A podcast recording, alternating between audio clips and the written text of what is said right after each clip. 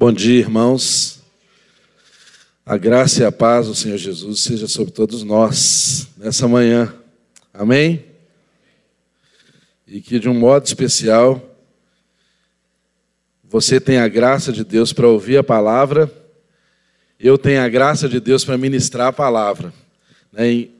é, coube a mim né, essa missão de trazer aqui o capítulo 16 da carta de 1 aos Coríntios que é exatamente encerrando essa carta que nós estamos estudando e temos sido tão abençoados é? ao longo desse estudo da carta de 1 aos Coríntios. Antes de entrarmos aqui necessariamente na mensagem, eu quero só reforçar um aviso aqui da confraria. A turma do Bolinha não é por minha causa, eu sei que você pensou isso, mas você está redondamente enganado. Mas olha só, muito importante isso.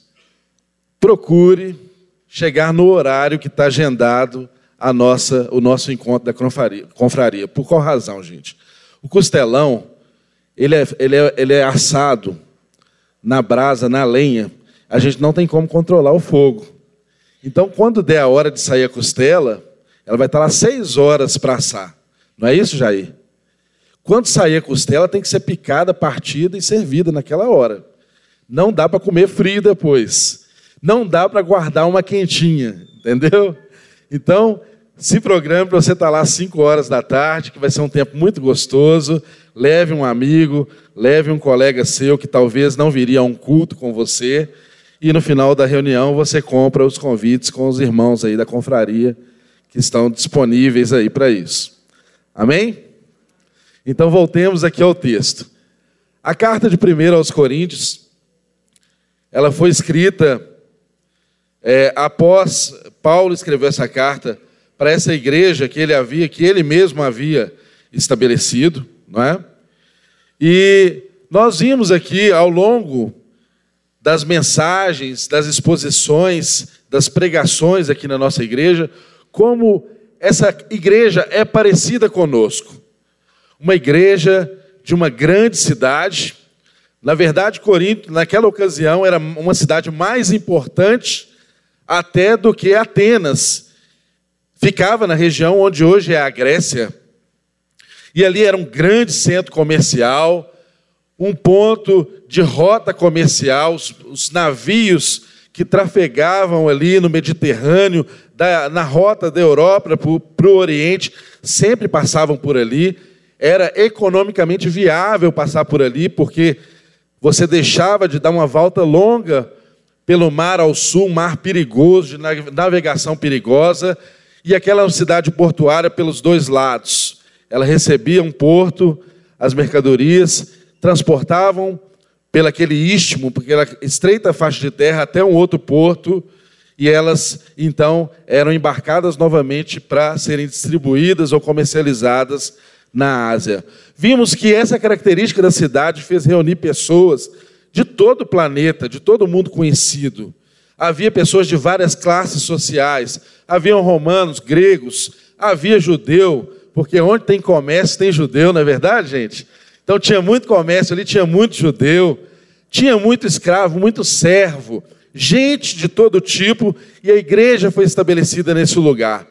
É bom lembrar também, nós sabemos que um lugar onde há muita prosperidade material, um lugar que recebe pessoas de todos os lugares do mundo, costuma também ser um lugar onde se exagera, onde se exacerba muito também a promiscuidade. E aquela cidade era conhecida, ser chamado corintiano trazia a conotação de ser de uma cidade promíscua, onde as pessoas tinham práticas sexuais e morais, e a igreja nasceu naquele lugar onde se cultuava através de práticas sexuais com as sacerdotisas, onde se havia um incentivo a práticas homossexuais masculinas.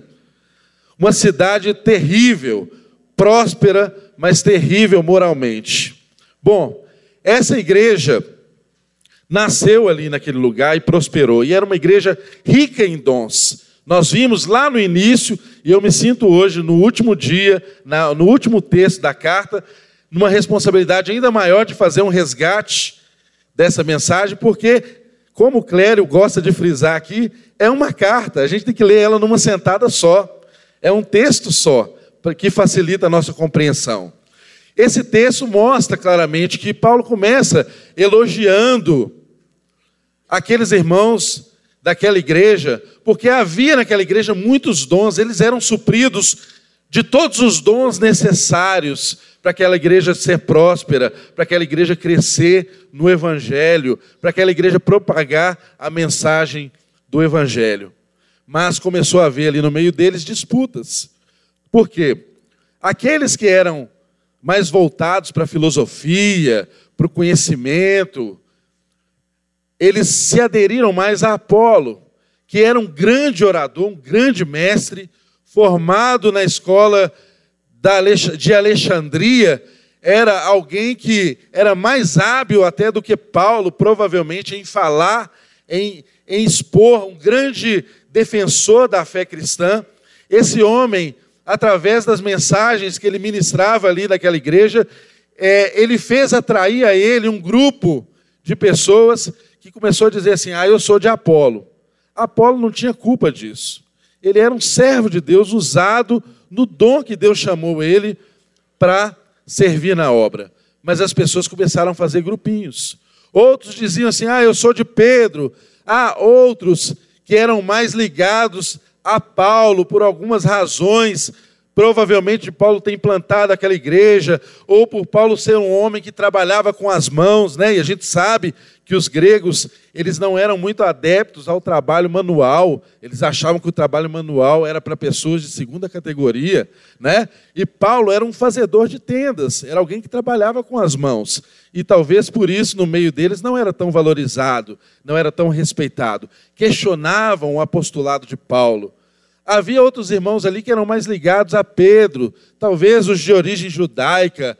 Havia outros irmãos ali que se julgavam mais espirituais ainda e diziam assim: Eu não sou de Paulo, não sou de Apolo, eu não sou de Pedro, eu sou de Cristo. Nada diferente dos dias de hoje. Em tempos em que a gente vê a igreja iconizando pessoas, a gente vê os instrumentos da igreja, às vezes, sendo usados para promover pessoas que se tornam ícones, que se tornam, que criam, na verdade, um fã-clube, mas não promovem em nada a propagação do Evangelho. E Paulo combate isso fortemente, não desqualificando Apolo, Pedro, as pessoas que contribuíam, mas dizendo para eles que um plantou, o outro regou, mas só Deus pode dar o crescimento. É assim, nós somos chamados para ser igreja com essa consciência. Se Deus não estiver no nosso meio, nós podemos ter todas as habilidades que nada vai acontecer. Porque só Deus pode fazer crescer aquilo que Ele plantou nas nossas vidas. E nós somos resultado de um milagre de Deus. Nenhum de nós aqui alcançamos a virtude do Espírito Santo por meio dos nossos esforços. Nenhum de nós aqui recebemos dons de Deus porque éramos merecedores de um dom ou de outro. Nenhum de nós aqui pode bater no peito e dizer eu sou bom, porque não há bondade em nós que venha de nós mesmos. Nós somos completamente carentes e dependentes de Deus, tal como essa igreja de Corinto. E eles precisaram aprender, e aprenderam. E Paulo os ensinou, Paulo os exortou através dessa carta. Paulo corrigiu as relações imorais, as relações sexuais ilícitas a forma de lidar com o casamento, com a esposa, a forma como os solteiros se portavam. Paulo os ensinou a ordenar novamente os dons, a colocar cada dom no seu devido lugar, a acabar com a bagunça que o culto havia se tornado um espetáculo público. As pessoas queriam os dons, que eram dons que apareciam mais. Todo mundo queria cantar no louvor. Todo mundo queria ser um grande orador, um grande pregador, porque eram dons que eram aparentes. Mas igreja não caminha com dons aparentes. Igreja caminha porque, tal como a nossa igreja, oito, seis horas da manhã tem pessoas aqui orando, ninguém está vendo. Você que ora na sua casa, dobrando seus joelhos, intercedendo pelos propósitos que foram lançados. Deus está vendo. Isso move a igreja. Isso transforma as pessoas. Isso nos coloca no centro da vontade de Deus para cada um de nós. E se nós não compreendermos que somos um corpo, jamais aprenderemos a andarmos juntos uns dos outros. O grande desafio é esse: é que Deus nos chamou para sermos uma igreja santa. Ele nos chamou para a unidade. Mas Ele quer nos fazer um, nos fazendo diversos. Cada um aqui tem um dom específico dado por Deus. E é na harmonização desses dons, é no momento em que nós nos tornamos responsáveis por aquilo que de graça recebemos e de graça damos, é que a igreja começa a ser aquilo que ela foi chamada para ser. Paulo, então, depois de tratar de vários assuntos polêmicos, liberdade cristã, como isso ou não como, Vou a esse tipo de festa? Não vou. Como eu lido com a ceia? Qual o significado da ceia para a igreja? Ele encerra aqui o capítulo 15 falando da ressurreição nas mais altas alturas. Me permitam a repetição. E nós aprendemos aqui na semana passada acerca, acerca disso. Como que essa palavra impacta o nosso coração. Que em Cristo foi decretada a morte da morte. Nós seremos renovados, o nosso corpo será transformado. A ressurreição é real. A ressurreição é uma verdade bíblica. A ressurreição é uma realidade que deve encher o nosso coração de esperança. E nós somos o povo da esperança. Nós andamos com esperança. E se não esperarmos, se não tivermos esperança, nós somos os piores da face da terra. Se não guardarmos no nosso coração essa esperança de que seremos transformados, que seremos assim como Ele é, que um dia todo sofrimento vai acabar, que um dia essa sentença que já foi já foi publicada, vai ser completamente executada. E o nosso Senhor reinará conosco.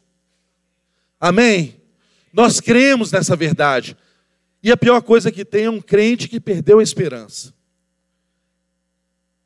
Sabe por quê, meu irmão? Porque a nossa vida se organiza em torno da nossa esperança. Preste bem atenção nas coisas que você faz na sua vida. Todas elas estão organizadas em torno daquilo que você espera. Você espera aposentar e ter uma boa aposentadoria? Se essa é a sua esperança, você contribui. Você faz um plano de previdência privada, não é? Você se organiza em torno disso. Você espera aposentar, comprar um sítio, viver em paz lá nesse sítio. Dizem que são duas paixões, uma quando você compra e outra quando você vende, né? Se essa é a sua esperança, você junta dinheiro, você prepara, você não consegue comprar aquele sítio, mas você compra o lote, já planta o pomar. A jabuticaba já não demora mais 10 anos para dar, não é? Você já compra jabuticaba dando. Ou seja, do que eu estou falando dessas coisas simples? Porque aquilo que é esperança para nós, nós nos organizamos em torno disso e fazemos a nossa vida girar em torno disso. Se você tem esperança de um futuro profissional de sucesso, o que, é que você faz? Você estuda, você presta um vestibular, você cursa uma faculdade, você faz uma pós, você faz um mestrado, você faz um doutorado. porque você é movido por esperança. E nós aprendemos aqui, na palavra de Deus, Paulo diz aqui no capítulo 15: Portanto, meus amados irmãos, sede firmes e constantes, sempre abundantes na obra do Senhor, sabendo que o vosso trabalho nele não é vão. Ou seja, conservamos no nosso coração a certeza, essa expectativa gostosa, acertada, porque está fundamentada em algo seguro, em algo sólido, em algo que não é passageiro, em algo que não é efêmero, em algo que não é mutável, porque o sacrifício de Jesus é perfeito e acabado. A morte dele na cruz já conquistou o lugar onde nós estamos em Deus. E o autor de Hebreus diz que nós estamos assentados com Ele. Em Cristo Jesus nós já somos vitoriosos. Mas há um caminho na terra, não é verdade? E é tão interessante a gente perceber aqui no texto que Paulo, do capítulo 15, passando para o capítulo 16, parece assim: que tudo que haveria de dizer já foi dito. O clímax da mensagem da carta parece ter sido alcançado, talvez aqui na ressurreição, e pronto, acabou o assunto. Vamos então capítulo 16, saudações finais, algumas coisitas mais que ele diz aqui, que interessante, até nos comentários bíblicos, é, alguns deles eu percebi que não nomeiam o que acontece no capítulo 16. Ah, Paulo trata de outras questões. Né? Quem estudou aí os comentários pode, ter, pode, pode concordar comigo nisso. Ah, ele trata também de outras questões. Então vamos tratar de outras questões, como Paulo tratou. Se nós cremos que a Bíblia é um livro inspirado por Deus, o Espírito de Deus pode, nessa hora, com toda a inspiração, falar aos nossos corações. Então, abra a sua Bíblia e vamos ler o capítulo 16. 1 Coríntios, capítulo de número 16.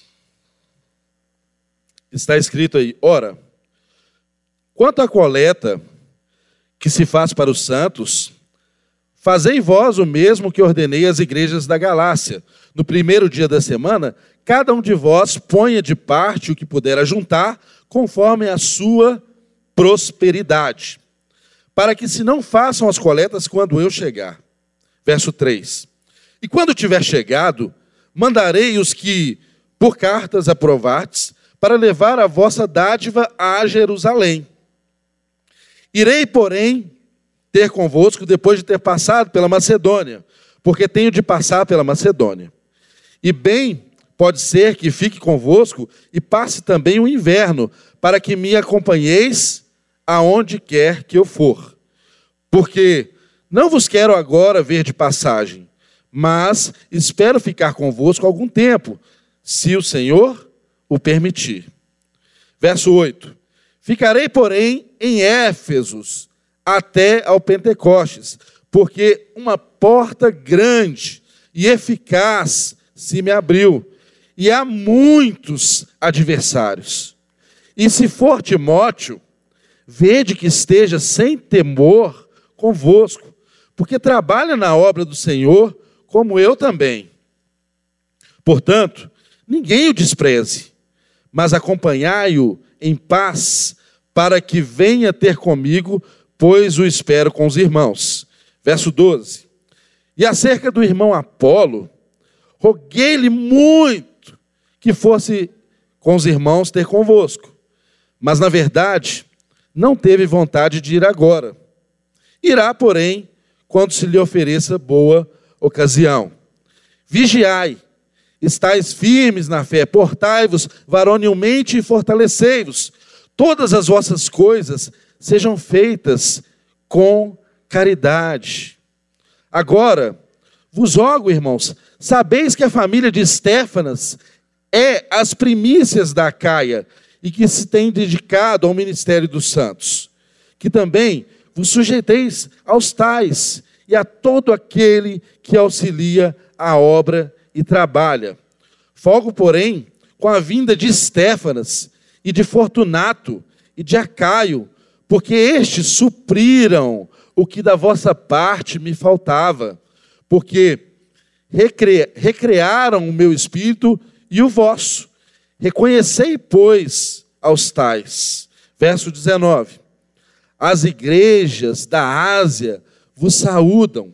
Saúdam-vos afetuosamente no Senhor Áquila e Prisca, ou Priscila, com a igreja que está na sua casa. Todos os irmãos vos saúdam. Saúdam-vos uns aos outros com ósculo, saudai-vos uns aos outros com ósculo santo. Saudação da minha própria mão, de Paulo. Se alguém não ama o Senhor Jesus Cristo, seja anátema, maranata. A graça do Senhor Jesus Cristo seja convosco. O meu amor seja com todos vós em Cristo Jesus. Amém. Deus, mais uma vez, nós lhe pedimos, abra os olhos do nosso entendimento, para que a gente compreenda, Senhor, a tua vontade para as nossas vidas, expressas através desse texto. Faça-nos extrair daqui, Deus, tudo aquilo que é palavra do Senhor para transformar a nossa vida. Tudo aquilo, Deus, que deve ser guardado no nosso coração, tal como o salmista fez. Escondi tua palavra no meu coração para não pecar contra ti. Ajuda-nos, ó Deus. Ajuda-nos nas nossas limitações. Ajuda-nos quem vai falar, ajuda quem vai ouvir, Senhor. E comunique a tua verdade no meio do teu povo. Em nome de Jesus e para a tua glória, Senhor. Amém, Senhor. Irmãos, esse texto, como eu dizia, ele parece, é uma aparência é uma aparência de anticlímax. Né? Parece que tudo está acabado, que nada mais está acontecendo. Quando você lê, você tem essa sensação, se você lê desapercebidamente. Mas, na verdade, não é isso que está acontecendo. Paulo não está aqui no anticlímax. Ele está tratando de algo fundamental na vida da igreja. Paulo, no capítulo 16, ele começa a tratar aqui de mordomia cristã. Mordomia cristã. E ele trata mordomia cristã, cristã sobre vários aspectos. Eu sei, nós estamos acostumados a sempre pensar mordomia cristã apenas no aspecto dos bens materiais. Nós praticamos com frequência esse reducionismo na palavra de Deus e no entendimento dessa palavra. Muitas vezes nós pensamos mordomia cristã apenas no aspecto material, financeiro. E Deus quer nos mostrar nessa manhã que mordomia é um tema muito mais amplo que isso. E Paulo, então, ele trata aqui sobre como usar sabiamente a mordomia cristã. Ele vai tratar a mordomia cristã sobre três aspectos, basicamente. O primeiro deles é a mordomia quanto ao dinheiro. Ele trata isso do, no capítulo 16, do verso 1 ao verso de número 4. Depois, ele trata a mordomia das oportunidades ou dos tempos que nós temos. Ele trata isso do verso de número 5 até o verso de número 9. E por último, Paulo trata de mordomia sob o aspecto dos relacionamentos mordomia nos relacionamentos. Ele vai falar disso, então, do verso de número 10 ao verso de número 24. Irmãos, o texto começa dizendo assim: Ora, quanto à coleta que fiz para os santos, fazei vós também o mesmo que ordenei à igreja da Galácia. No primeiro dia da semana, cada um de vós ponha de parte o que puder juntar conforme sua prosperidade, para que se não faça coletas quando eu chegar. E quando tiver chegado, mandarei os que por carta aprovardes para levar a vossa dádiva a Jerusalém. Irmãos, no princípio aqui do texto, Paulo está tratando de uma coleta para os irmãos de Jerusalém. Na carta de 2 aos Coríntios fica mais claro ainda que essa coleta se tratava de uma ajuda financeira para a igreja de Jerusalém que estava empobrecida. Lá em Atos capítulo 11, tem uma profecia de Ágabo, que ele dizia que Jerusalém passaria por um momento difícil, momento de fome. A gente não sabe exatamente quais foram as circunstâncias que levaram ao empobrecimento da igreja em Jerusalém, mas era fato, eles, eles estavam passando fome, eles estavam passando dificuldade extrema. E as igrejas gentílicas, muitas delas eram possuidoras de bens materiais, de pessoas que tinham posses, de pessoas que podiam ajudar. E Paulo, agora, depois de falar de ressurreição, de estar nas alturas, aparentemente desce os pés para a terra. Sabe por quê? Porque nenhuma teologia boa pode dissociar os céus da terra. Porque nós somos cidadãos do céu, mas os nossos pés pisam essa terra. Nós não podemos espiritualizar as coisas e esquecer das pessoas que estão ao nosso redor. Nós não podemos olhar para o céu e não olhar quem está à nossa volta. Isso não é ser igreja. Isso não é ser servo de Deus. Isso não é ser separado por Deus. Isso não é ser santo de Deus. Ele faz uma coleta para os santos que estavam em Jerusalém e que passavam por uma dura dificuldade financeira. Percebam, irmãos, Paulo não está falando aqui de dízimo. Paulo não está falando aqui de uma contribuição destinada à igreja local. Ele não está falando aqui de uma contribuição que fosse uma campanha para algo que a igreja fosse fazer. Não. Ele está tratando aqui de uma coleta de um levantamento de recursos para pessoas, irmãos, que um dia foram pontes, canais de abençoar espiritualmente os gentios e agora estavam passando por uma dificuldade extrema, por fome em Jerusalém. Então, a gente encontra nesse texto aqui alguns princípios que são fundamentais quando nós pensamos acerca da contribuição para aqueles que precisam e que estão em estado de pobreza, que são os nossos irmãos. Gente, a evangelização, ela não pode ser separada da ação social. A igreja faz as duas coisas ao mesmo tempo. Sempre que nós pensarmos ação social separado de evangelização, nós estamos fora do propósito de Deus.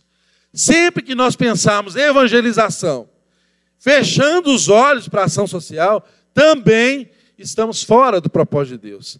Certa vez eu lembro de um exemplo que o, que o, o Paulinho Palhaço deu quando ele estava pregando na nossa igreja, ou no nosso acampamento, não sei, numa ocasião. Ele disse que uma vez ele viajou para a África, e foi a primeira viagem missionária que ele fazia é, entre um país e outro. Ele foi para a África, para um país muito pobre, que eu não me lembro agora qual, mas ele foi com o coração cheio de expectativas. Eu vou chegar lá na África, eu vou pregar o evangelho. E havia naquela ocasião, né, muitas notícias das grandes cruzadas, né, que evangelistas faziam na África. Milhares de pessoas convertiam, milhares de pessoas eram curadas, bênção de Deus acontecendo. E o Paulinho foi com o coração cheio disso. E ele conta que quando chegou naquele lugar, não havia saneamento básico, esgoto a céu aberto as pessoas estavam morrendo de fome. Eles reuniram e falaram assim: como é que a gente vai pregar para esse povo? Eles não têm força nem para ouvir a mensagem. Eles tiveram que primeiro se mobilizar para dar comida para aquele povo, para aquele povo ter condição de ouvir a mensagem do Evangelho. Às vezes nós cegamos os olhos para essas coisas. Nós queremos fazer uma coisa e desprezar a outra. Mas a igreja anda com essas duas pernas. Ao mesmo tempo que nós evangelizamos, nós fazemos ação social. Ao mesmo tempo que nós fazemos ação social, nós também evangelizamos. E a igreja de Jerusalém, nessa ocasião, era alvo da ação social. E nós podemos compreender aqui por alguns princípios que Paulo estabeleceu.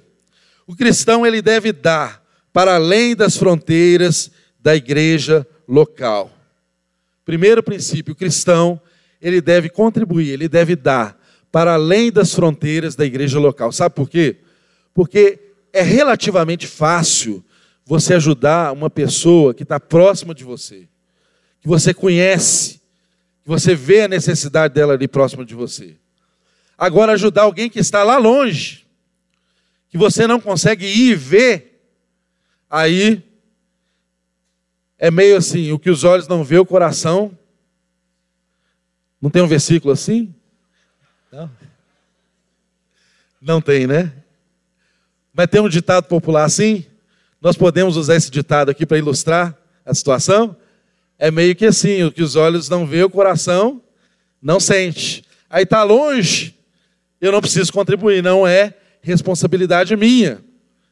Os irmãos de Jerusalém estão lá em Jerusalém, que eles se virem por lá. Eu vou cuidar dos pobres que tiver aqui, na Grécia, em Corinto, em Atenas, no máximo na região da Caia, que é onde eu estou. Para lá, os outros se viram. Os ricos lá de Jerusalém cuidam disso.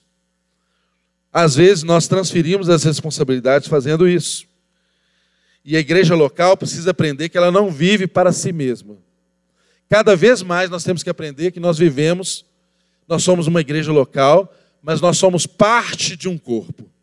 Somos parte de um corpo. E por isso nos, nos preocupamos e nos comprometemos com toda a igreja na face da terra. A igreja ela deve ser missionária, do ponto de vista da evangelização, mas ela deve ser solidária do ponto de vista da ação social. É bem verdade, irmãos, que existem algumas prioridades que a palavra de Deus nos ensina acerca do contribuir. E isso nós não encontramos todo aqui nesse texto que nós estamos estudando, mas vale a pena lembrá-los. Lá em 1 Timóteo 5 e 8, 1 Timóteo capítulo 5, verso de número 8, está escrito que quem não cuida das pessoas da sua casa é pior do que os incrédulos. Então, você tem que cuidar da sua casa, você tem que cuidar dos seus. Você não pode sair irresponsavelmente, tirando tudo que você tem, atendendo a um apelo, às vezes, emocional, entregando tudo que você tem e abandonando as pessoas da sua casa.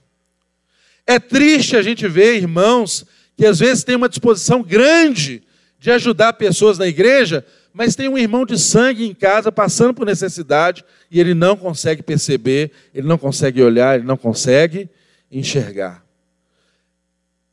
Às vezes o pai, a mãe passam por necessidades e a gente não vê. Deus está vendo. Temos que ser responsáveis com os da nossa casa.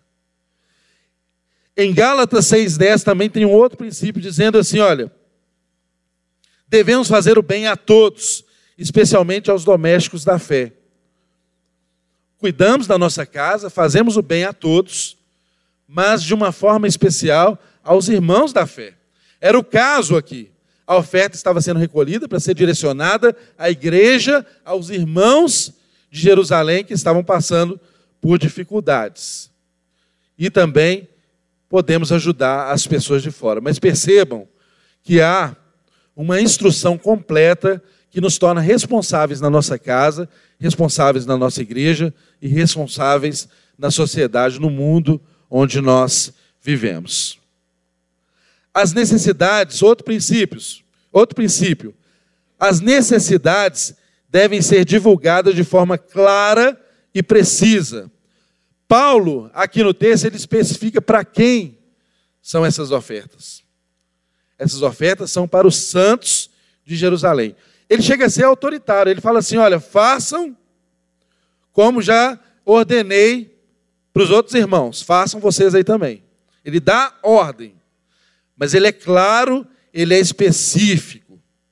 Éirmãos, e quando nós tratamos sobre necessidades reais, legítimas, é ético a gente falar isso na igreja, é ético a gente falar isso no púlpito, tal como é ético você vir à igreja, tal como é ético você cuidar da sua família, é ético nós falarmos que temos que ser compromissados com a necessidade dos nossos irmãos.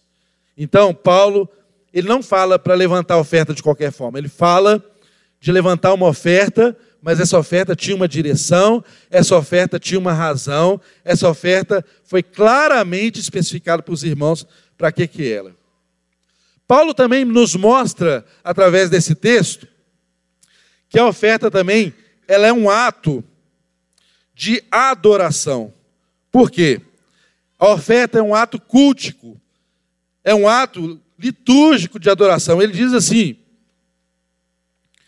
é, Fazei vós também o mesmo, ele diz no verso 2: No primeiro dia da semana, cada um de vós ponha de parte o que puder juntar conforme a sua prosperidade.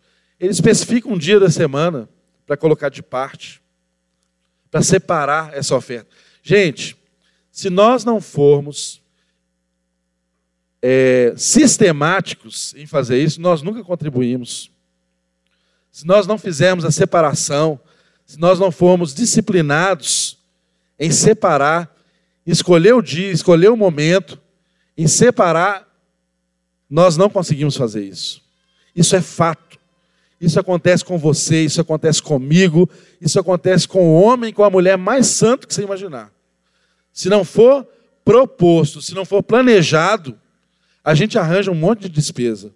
E quando você assustar, o seu recurso não pode atender as pessoas que estão ao seu redor, porque você mesmo terá consumido tudo. E Paulo nos ensina aqui que é esse ato de adoração. Agora tem um outro princípio muito importante aqui. Ele fala que essa contribuição ela deve ser proporcional. Conforme, no texto meu aqui está escrito, conforme a sua prosperidade.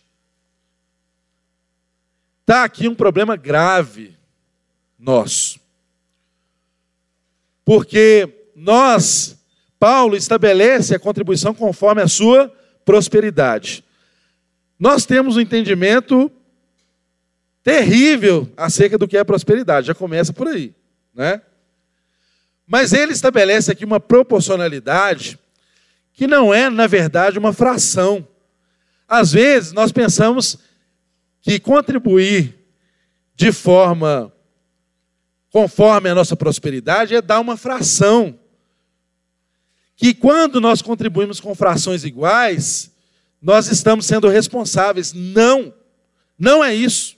Irmãos, imagine um exemplo: uma casa tem um pai, uma mãe e um filho maior de idade. Ele tem 18 anos. O pai ganha, trabalha e ganha 3 mil reais por mês. A mãe trabalha e ganha mil reais por mês. O filho está começando a vida profissional e ganha mil reais também. Ou seja, os três juntos têm uma renda familiar de 5 mil reais. Estou certo nas minhas contas?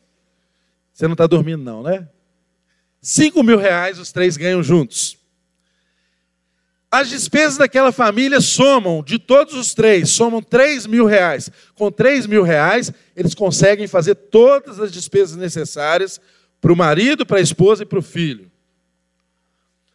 Aí eu pergunto para você: você acha que seria justo o papai chegar lá e falar assim: bom, nossa despesa é 3 mil reais, nós somos três, um, dois, três, um, dois, três, cada um contribui com mil. Estão contribuindo de forma igual? Uai, mas todo mundo está dando mil? Eles são três? É justo isso? Soa como justo para você? Soa como justo o filho dar tudo o que ele tem. A mãe colocar tudo que ela tem. E o papai ficar com dois milão no bolso para ele jogar sinuca, se divertir, ir para o clube, fazer qualquer coisa. Soa como justo para você? Não. Pois é, essa mesma lógica nós temos que levar para as nossas relações na igreja também. Porque muitas vezes nós aprendemos errado que basta a gente contribuir com uma porcentagem de corte, que isso apenas é o suficiente para nós resolvermos a nossa obrigação com Deus e com os irmãos. Isso é demoníaco. Isso é demoníaco. Paulo estabelece um princípio aqui ao contribuir, dizendo que cada um contribui conforme a sua prosperidade. Tem gente que é próspero, é para dar, para contribuir muito mesmo. E tem pessoas que vão ser só centro de custo. Ela só vai consumir. E é isso mesmo. Por que, que você acha que Deus encheu os seus celeiros? Nós aprendemos aqui em Corinto que nós somos dispenseiros da graça de Deus. E o dispenseiro, ele administra a dispensa. Ele não é o dono da dispensa. Quem enche a dispensa é o Senhor. O dispenseiro escolhe como que ele vai usar os recursos que tem nessa dispensa.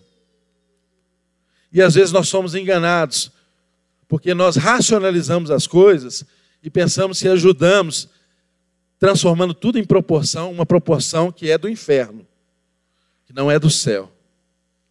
Porque o que Paulo está nos ensinando aqui é que nós somos responsáveis uns pelos outros.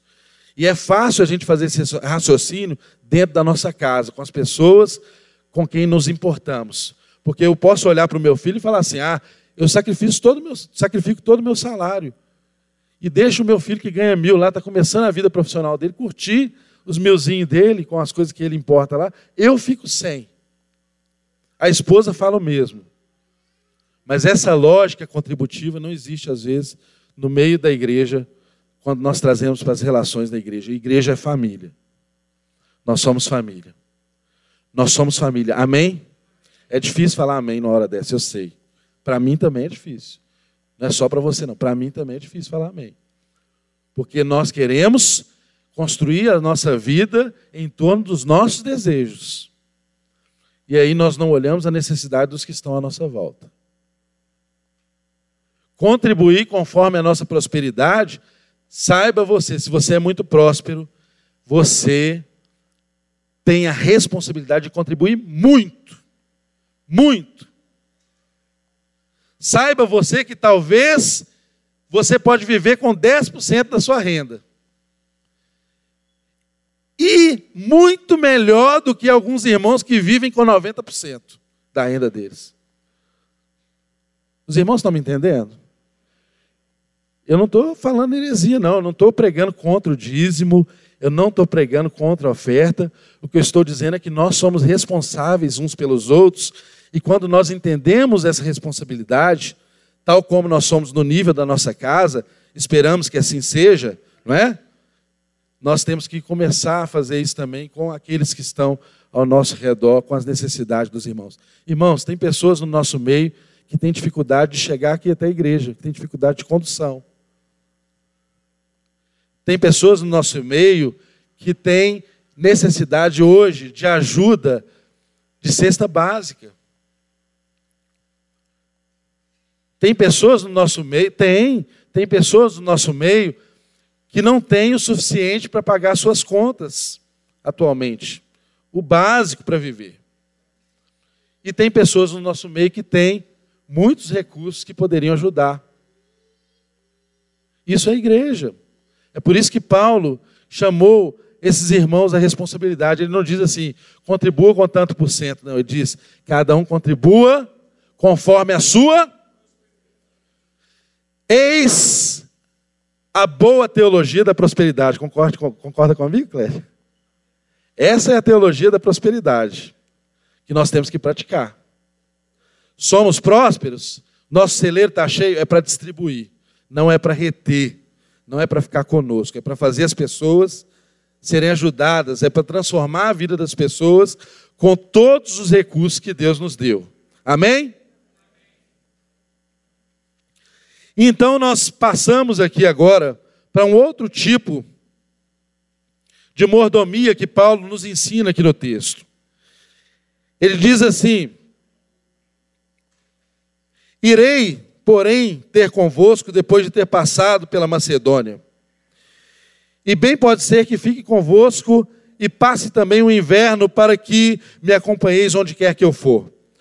Porque não vos quero agora ver de passagem, mas espero ficar convosco algum tempo, se o Senhor o permitir. Ficarei, porém, em Éfeso até o Pentecoste, porque uma grande porta, uma grande e eficaz, uma porta grande e eficaz, se me abriu e há muitos adversários. Paulo começa a falar aqui então, agora, de uma segunda espécie de mordomia que é a mordomia da oportunidade ou a mordomia do tempo, do verso 5 ao verso de número 9. Lá Na Bíblia, Paulo já, tinha, já diz em outro, em outro trecho que eu não me lembro agora, não sei se em, em Efésios, vede como andais, remindo o vosso tempo, porque os dias são maus. Nós temos que remir o nosso tempo, nós temos que ter por prática cuidar do nosso tempo, observar as oportunidades de tempo que Deus coloca diante de nós, para que a gente cumpra a vontade dele no tempo certo, no lugar certo. E usar as oportunidades de tempo não, não quer dizer que você, é, você deva andar ao Léo, de qualquer forma, esperar. Ao Léo, desculpa aí, Léo. Entenda, de qualquer forma, é, esperando as coisas acontecerem. Não. Paulo demonstra no texto que ele faz um plano. Ele fala assim: eu vou aqui, eu vou ali, espere ter convosco em tal data, vou esperar isso acontecer para chegar até vocês. Ele faz projetos, ele faz planos. E nós devemos fazer uma agenda. Nós devemos ter uma agenda, nós devemos projetar, nós devemos fazer planos na nossa vida. E eu falo isso com os irmãos, é um desafio para mim. Temos que ter por hábito fazer planos. Mas Paulo conclui os planos dele dizendo o seguinte: se o Senhor o permitir, se o Senhor quiser. Então, na nossa agenda sempre cabe a vontade de Deus.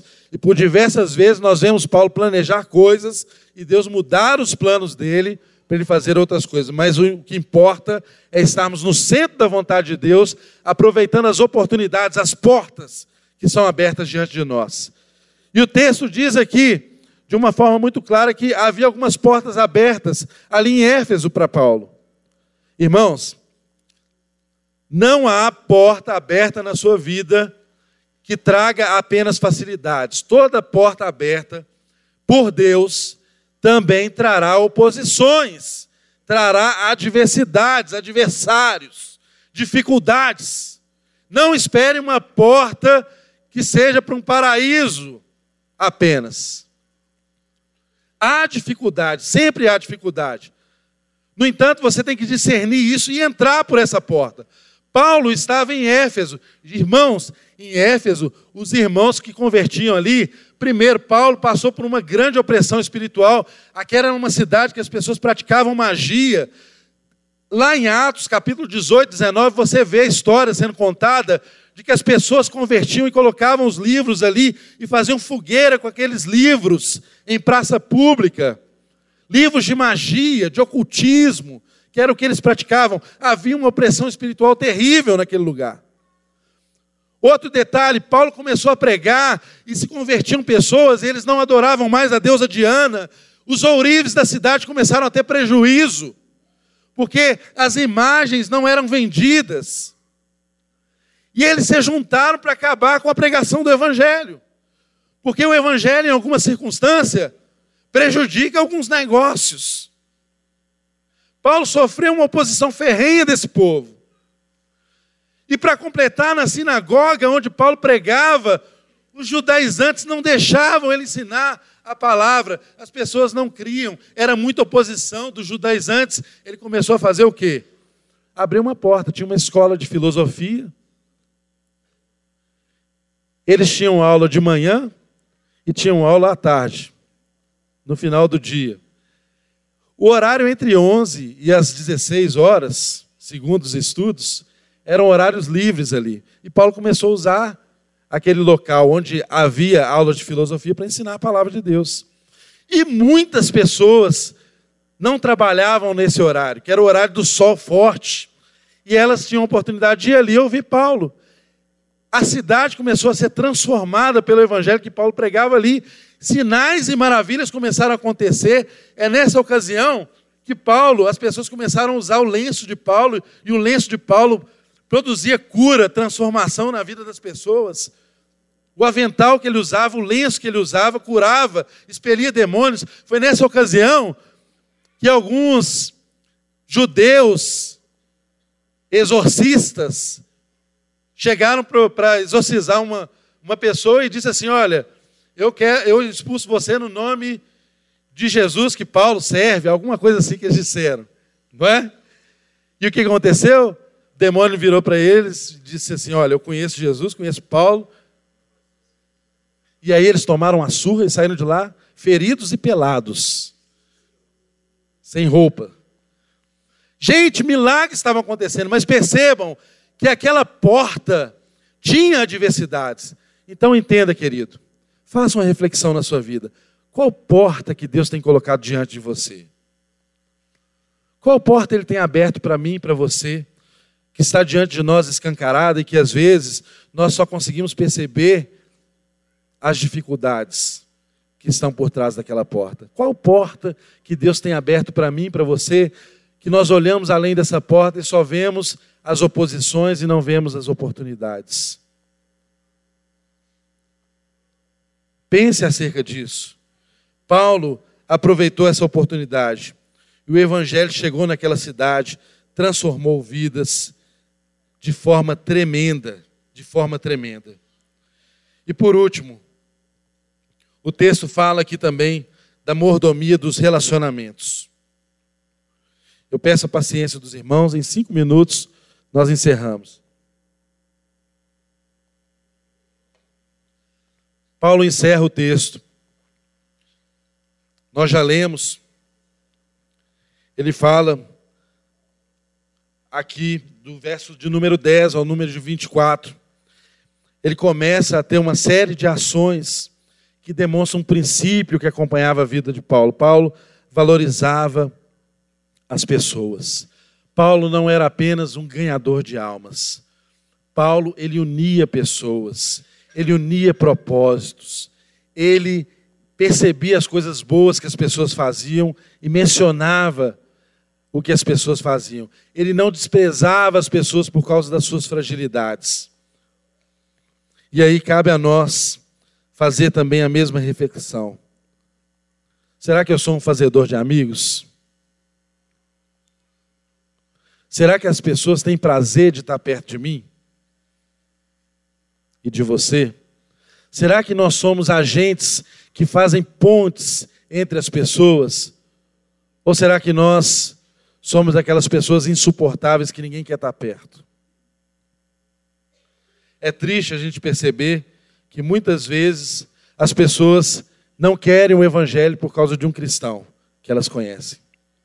Pessoa chata, enjoada, não sabe conversar sobre outro assunto que não seja a Bíblia e usa a Bíblia de forma errada para propagar um evangelho que não é o evangelho. Será como que as pessoas que se aproximam de você percebem você? Você une, você separa. É tão gostoso quando a gente está perto de alguém que chega para você e fala bem de outras pessoas, não é? Falou, ó, oh, fulano falou de você, te elogiou tanto, mandou um abraço. Gente, Paulo era esse tipo de cara. Certamente, para escrever uma carta como essa, ele ouviu falar mal de muita gente lá em Corinto. Mas como que ele encerra o texto? Ele encerra com saudações. Ele encerra o texto falando de pessoas que eram importantes, porque Irmãos, entenda, a igreja, ela não é feita de recursos materiais. Nós podemos ter bens, dinheiro, riqueza, mas o maior recurso que nós temos na igreja são pessoas. E se nós cuidarmos bem das pessoas, pode ter certeza que Deus fará a ocasião oportuna, que Deus trará todos os recursos necessários para que a obra dele seja feita. E aqui nesse texto, Paulo faz referência a pessoas que eram assim. Ele primeiro fala de Timóteo, fala: olha, recebe ele bem. Eu não posso ir, não, mas recebe Timóteo. Olha, ele é um cara tímido. Ele tem um problema de saúde. Mas ele é servo do Senhor. Ele está trabalhando na obra comigo. Olha, sujeitai-vos a ele.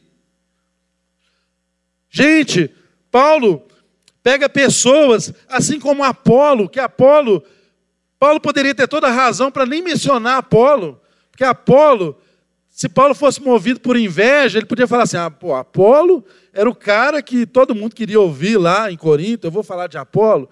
Ele vira aqui no texto e fala assim: olha, Apolo não pode ir ter com vocês agora, ele não quer. Eu até gostaria demais que ele fosse ter com vocês, mas Apolo não quer, ele está esperando a ocasião oportuna. Olha que respeito. Paulo era o apóstolo, ele respeita a posição do obreiro. Ele, não, ele poderia dizer para Apolo: Apolo, vá, mas não, ele respeita Apolo. E ele diz para os irmãos: olha, assim que der, Apolo vai. Ele vai ter com vocês. Olha como Paulo trata e faz menção aqui a Estéfanos, e fala assim: olha, Estéfanos e a, e a igreja que há na casa dele. Sujeitai esse tipo de gente. Ô oh, irmãos, que privilégio.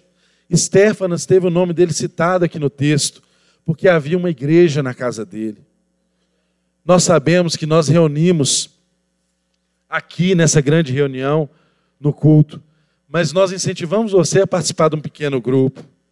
Quem sabe você não pode hospedar uma célula, um GC na sua casa, ter igreja ali na sua casa, já imaginou? Tal como Priscila e Áquila, que são citados nesse texto e em outros textos da Bíblia, que onde estavam havia igreja na casa deles. E Paulo diz: sujeitai, sujeitai-vos a esse tipo de irmão, sujeitai-vos a esse tipo de gente. Eles são gente boa no Senhor, eles são igreja do Senhor, eles são autoridade sobre vocês. Sujeitai-vos a esses irmãos. E por último, irmãos, Paulo, ele faz pontes de amizade. Ele diz que Priscila e Áquila saúda afetuosamente. Olha só que interessante. Ele diz que Priscila e Áquila saúdam afetuosamente, ele depois ele diz que todos saúdam, ou seja, se ele vai, ia dizer que todos saúdam, não precisava dizer que Priscila e Áquila saudavam afetuosamente. Mas por que, que ele diz? Porque para Paulo isso é importante.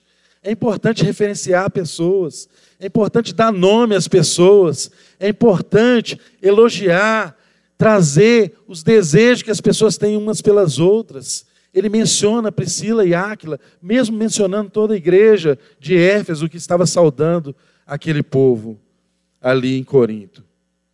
E por último, irmãos, Paulo, ele toma a caneta na mão do escriba. Muito provavelmente foi Sóstenes que escreveu essa carta. Ele toma a caneta da mão do escriba e o texto diz que ele, de próprio punho, está escrito aqui, no verso de número 21, saudação da minha própria mão, de Paulo. Se alguém não ama o Senhor Jesus Cristo, seja anátema. Maranata. A graça do Senhor Jesus seja convosco. O meu amor seja com todos vós em Cristo Jesus. Irmãos, ele toma a caneta e de próprio punho escreve a mensagem mais importante que você nunca deve se esquecer de tudo que nós estudamos aqui em Corinto. Sabe o que, que é? É o amor. O amor. Depois de tratar de assuntos tão rigorosos, tão sérios, tão graves, ele fala: se alguém não ama, seja anátema. Sabe por quê, gente? Porque o amor, ele autentica todas as coisas. Todas as coisas só têm validade se tiver amor. Nós podemos ter todas as mordomias, ter todos os recursos, separar o tempo certo, fazer menção às pessoas, ter bons relacionamentos, mas se não tiver amor, tudo isso é falso. O texto aqui em Corinto mesmo, no capítulo 13, diz que não adianta eu distribuir toda a fortuna que eu tenho aos pobres, ou mesmo dar a minha vida, morrer queimado. Se não tiver amor nesse ato, não tem nenhum sentido, não tem nenhum valor. A mordomia com o dinheiro, com o tempo, com os relacionamentos só tem sentido, significado e permanência se for movida por amor. Então, querido, eu te dou um conselho, conselho a todos nós. Comece a perceber Comece a exercer essa mordomia dos relacionamentos. Comece a se referenciar bem às pessoas. Você sabe, Por exemplo, você entra aqui na igreja, tem um jardim suspenso na parede lá, tão lindo. Você olha, aprecia, procure saber quem fez. Vá aqui atrás, depois do culto, tem uma horta maravilhosa ali, procure saber quem fez. Elogie, esse irmão está trabalhando por você, ele está se entregando por você. Porque se não houver amor em nossos atos, não tem sentido isso que a gente está fazendo.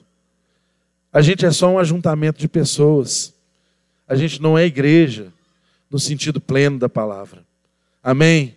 Que Deus possa nos levar em paz, debaixo dessa graça. Se coloque de pé, se coloque de pé no seu lugar. Que Deus te leve debaixo dessa unção, dessa graça e desse conhecimento e que o Espírito Santo de Deus te faça lembrar de todas as palavras que foram ministradas, não apenas hoje aqui, mas o que nós aprendemos nesse livro ao longo desses dias que foram ministrados. Que Ele traga a nossa memória e nos faça ser a igreja que está no coração dele, que está nos sonhos dele. Em nome de Jesus, vá na graça, vá na paz do Senhor. Amém.